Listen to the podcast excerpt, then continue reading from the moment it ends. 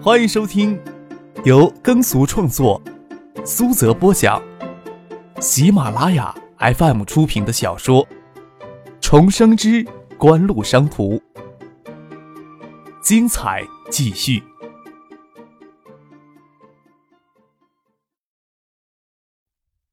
第三百零九集。陈汉章、萧景成面面相觑，不晓得锦湖电子研究院是什么机构。国内的电子研究所有所谓总裁这个职务吗？西装里面穿着羊绒衫，洋衫里面穿着衬衫，倒也不错，只是没有打领带，里面的保暖内衣露出紫红色的一角，就有些不对味儿了。你们好啊，我现在在车上多喝了些水，刚刚离开了一下。丁怀走过来，先跟他们两人热情的握手，看他们反应木然。他意识到他们未必听说过锦湖电子研究院的名字，赶忙掏出名片自我介绍：“鄙人呐，之前是爱达电子的研发中心的负责人，今年初从爱达电子研发中心分拆出来的一部分，呃，成立了锦湖电子研究院。”新科电子此时犹如没头的苍蝇，斯高柏、TI 与飞利浦、爱达联合开发超级 VCD，显然是将索尼踢出局去。新科电子。一直以来都是大规模的采用索尼的机芯，也将受到极大的影响。当初就是为了摆脱飞利浦对机芯的垄断控制，才转向与索尼合作；为了摆脱斯高柏 TI 对解码板的垄断控制，才转向支持 EIS 独立开发的新解码芯片。眼下所有的努力都化为了泡影，还要考虑到未来可能来自 TI、斯高柏与飞利浦的联合封杀。已经没有多余的精力去关心陈汉章、萧敬腾两人了。或许也无心面对受挫更凄惨的 ESS。新科电子似乎想刻意忘掉 ESS 的存在。不管怎么说，新科也往这个项目里投入了二十万美元的资金呢。从很多渠道都能查到陈汉章、萧敬腾所乘的航班。确认陈汉章、萧敬腾两人来到内地的航班之后，丁怀就带着司机赶到，建议准备。将人从新科电子手里给截下来，没想到到了机场之后，没有看到新科电子的人，他们又没有见过陈海章、萧敬成长什么样，就急来找了一只纸箱子，撕下一块纸板，写下陈海章的名字。陈海章、萧敬城没有听说过锦湖电子研究院的名字，但是爱达电子绝对不会陌生。他们还不知道内情，但是从公开的资料来看，爱达电子即使不是主要的罪魁祸首。也是相当重要的帮凶，不过在技术开发领域也谈不上什么夙愿。作为国内的企业，也做到这一点，反而会让人敬佩。虽然 ESS 的结局凄惨了一些，陈汉章、焦应成不明白丁华的来意，还是很有风度的跟他握手。丁华邀请他们到海州去，他们没有看到新科电子有人过来，心想此行的目的也正是要去海州看有没有 ESS 生存的机会，便同意丁怀的邀请。一月十三号，新科、步步高、爱多、万利达、京正等叠机数十家厂商代表都齐聚海州，争取参加新叠机测试的名额。海州市的中小叠机企业也热闹成一锅沸粥。新源电器的老总丁文祥牵头联络这些中小叠机企业，在各方面都较为出色的六家企业，准备联营并股，共同抢取预留给本地企业那样一个测试名额。这六家叠机企业及工厂相邻。都建成翼龙镇电子工业区的北片，有两家企业与星源电器厂一样，都是爱达电子的零部件供应商。当然，当他们涉足叠机产业之后，爱达电子也相应减少了在他们的那些零件采购量。不管怎么来说，这几家企业联营并股，确实有许多先天上的优势。丁文祥这两天也够忙的，不仅要协调商好几家叠机企业联营并购、资产重组、资源重合的事情。还要对爱达电子展开公关攻势，其相关的调试工作，锦湖电子研究院、泰推光电研究院、锦湖电子研发中心都抽调技术力量，与斯高柏、TI、飞利浦、明讯电子技术人员一直都在不松懈的进行当中。搞出这么大的动静，也是张可为了配合增加爱达电子的影响力，对于斯高柏、TI 公司来说没有什么损失，乐于配合这种软广告。在公众兴起竖起爱达电子技术领先的良好优势，要比硬广告更有作用。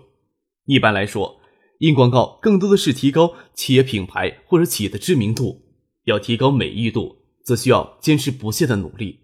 爱达电子在国内的知名度已经提高到一个相当的水准之上，提高美誉度也是爱达电子市场部当前的主要努力方向。不过，张克对爱达电子品牌进行了分析，目前爱达电子商标之下，只有叠机类的产品冠名权属于爱达电子，其余一概归属于锦湖电子研究院。所以在市场宣传发生的费用上，品牌宣传的费用则从研究院的账上走，功能性的产品具体的市场宣传费用才从爱达电子的账上走。只有进行这样的财务划清之后，才顺利将叠机业务打包卖给嘉信实业。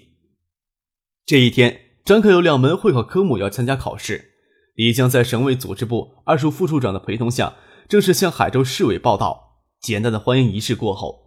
就市委组织部杨旭生、市委常委、常委副市长宋培明的陪同下，直接到城南区政府旅任。已经旅任的区委书记戴文静打班子。晚上，张克、宋培明、杜小山、许日平等人要为李一江接风洗尘。这时候，他们还不知道金国海已经给内定成了新任的省公安厅厅长、省政法委副书记的人选。当然，爱达电子的资产评测、管理改善等工作也有条不紊地进行着。说起来，张克要处理的大事情够多了。不过他从考场出来，最先做的事情就是给唐静拉到操场上对考卷的答案。高三这次会考科目与高考科目相同，对一中的普通学生来说不存在一点点的难度，但是对张克来说却不同，特别是数学呀。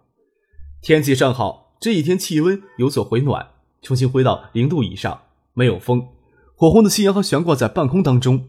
人坐在操场的草坪上，感觉还算舒坦。张克自然自信满满的说：“数学科目会考没有问题。”唐静却深表怀疑。昨天拿模拟卷给张克做，也就在及格线上徘徊。两人坐在草坪上对完答案，发现要是倒霉遇到一个严格的评卷老师，那就等着补考吧。万一全校就你一个人参加补考，会不会很难过？唐静有些可怜兮兮的看着张克。现在就很难过了。张克沮丧的脸，花了好些天复习的呀，要不你在这里亲我一下，让我心情好过一些？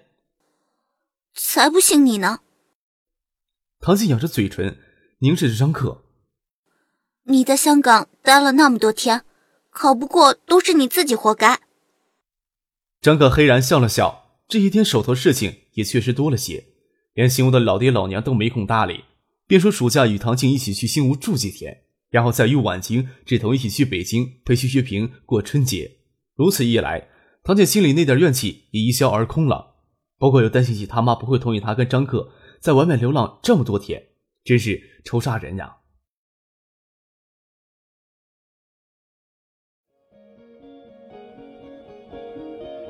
您正在收听的是由喜马拉雅 FM 出品的。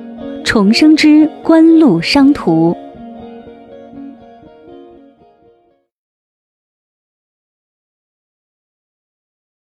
叶里先到西城饭店给李江接风，李江只身来到海州赴任，生活起居暂时安排在城南区政府自己的招待所里，总不会委屈了他。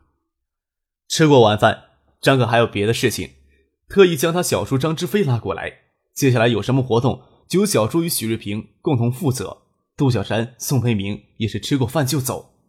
好几拨人在海州，就像陈信生、艾默、张亚平、赵有龙等人都是重量级的，即使孙尚义、杨玉锦等人分量也不轻。好在他们理解这边的忙碌，在海州时间长了，也不需要艾达派人陪同。那些闻风而赶来的同行厂商代表们，艾达也要做好招待工作。再说，他们私下里也会想办法跟陈信生、艾默、张亚平、赵有伦等人接触。至少在他们看来，测试名额的落实，陈先生与艾默两人更有决定权。这些人暂时不去管他们。张克想着与丁怀接回来的陈汉章、萧敬成见上一面。硅谷是全球信息产业技术人才的集中地，尽管世界各国有不少科技发达地区，为了更快促进高科技技术与经济的发展。都试图建立起自己的硅谷，如同美国波士顿的第二硅谷、日本硅谷、韩国硅谷，国内也不例外。有北京中关村的硅谷，上海浦东硅谷，就连浙江杭州也有个天堂硅谷。这些复制品，当然不能与加利福尼亚州的硅谷相提并论了。据统计，国内清华大学、中科大等一流理工院校优秀毕业生当中，差不多有一半或早或迟都要出国，其中主要流向是美国，包括硅谷近一万家高科技公司。虽然几乎可以提供相对丰厚的资金挽留住一部分的人才，但是高科技飞速发展，技术更新层出不穷。技术人员若是不坚持每天坚持不懈的学习提高，稍有懈怠，明天就可能被淘汰。除了将精英技术人才挽留到旗下，几乎还需要一个提供旗下人才不断学习与世界最新信息进行交流平台的渠道与平台。所以张可决定先将硅谷直接成立在科研实验基地。给李江接风，离洗澡，送唐静回家，再赶到单行巷。张可看了看手表，才八点钟。倒不晓得丁怀与陈汉章、萧庆成聊得如何。张可走进八景镇，陈飞荣低头刚要撞进他的怀里，才堪堪收住脚步，吓了一跳，退了一步，手捂着胸口，凝眸看着张克。那清澈晶亮的眸子里以及丰富表情，标准瓜子美人脸，前刻还是冰霜凝嫩白，顺势覆盖上明动夜人的桃红色，捂着脸扭头就走了，差点忍不住笑出声来。走开的时候。肩膀还在微微的抽搐，怎么回事啊？夫君莫名其妙的，陈飞荣的反应似乎大了一些。张可知道必定是苏玉婷将自己在一九七八给孙启蒙捉弄出手的事情毫无保留的说给陈飞荣听了，心里大大叹了一口气，形象大毁啊！见父君甚是讶异，撇嘴说道：“没觉得我自己这段时间魅力大增呢？”父君笑了笑。这里大家都轻车熟路，丁怀他们在偏厢房的雅室里，他看张克就往里走，陈奇迎了出来。柯少啊，好久没来这里吃饭了，这个点儿是吃宵夜呢，还是吃晚餐呢？还真难分辨呢。张克抬手看了一眼腕表，看见陈飞荣坐在中庭的一角，脸憋着笑。平里见惯他冰霜明艳的模样，倒没有想到他这般模样却更加的娇艳，有着少女娇羞的无端风情。让坐在大厅里的食客们看得目瞪口舌。坐陈飞荣一边的年轻情侣，拿夹着菜往女孩嘴里送，一筷子失神，差点说到女友脸上，给女友杏目一瞪，吓得魂飞魄散。父亲跟陈奇说实话：“我们跟人吃过了，跟人在里面约见面的啊，那边。”雅室里朝着中庭的雕木门花没关上。父亲看见丁怀他们，陈奇陪着张克、傅俊走到雅室门口。招手让女儿陈飞荣过来添碗筷。陈汉章、肖启成看张克进来，陪同他们的丁怀，还有锦湖电子研究院两名主任工程师都站了起来。不晓得什么人物，出于礼节也跟着站了起来。萧敬成、张克见过，不过是前世零五年东京的电子展上，那时候 EIS 在数字储存技术系统上有着不错的成就，也是国内叠机产业解码板的主要供应商之一。虽然那是八年之后。不过那时的萧敬腾比现在看起来要精神，感觉上要年轻一些。这主要是因为萧敬腾与陈汉章出听耗时，又耗这么长时间乘飞机飞了大半个地球，不要说时差到，好好休息过。陈汉章张可没有见过，但是在电子领域系统看过他的照片，意气风发的样子。不过这时候他们还是很潦倒的。ESS 之前小有成就，都投入到解码芯片的开发上，这时候又遭这么一记重创。谁都不会有这么好的气色。当然了，这种人即使遭受一两次的打击，也会重新站起来并崛起。张克笑着说：“先坐下来，程先生、肖先生都是台湾人，台湾没有一定要站着介绍的规矩吧？”陈飞荣走进来，气理顺了，不过脸上的绯红未消，不敢拿眼看张克，又怕笑出声来。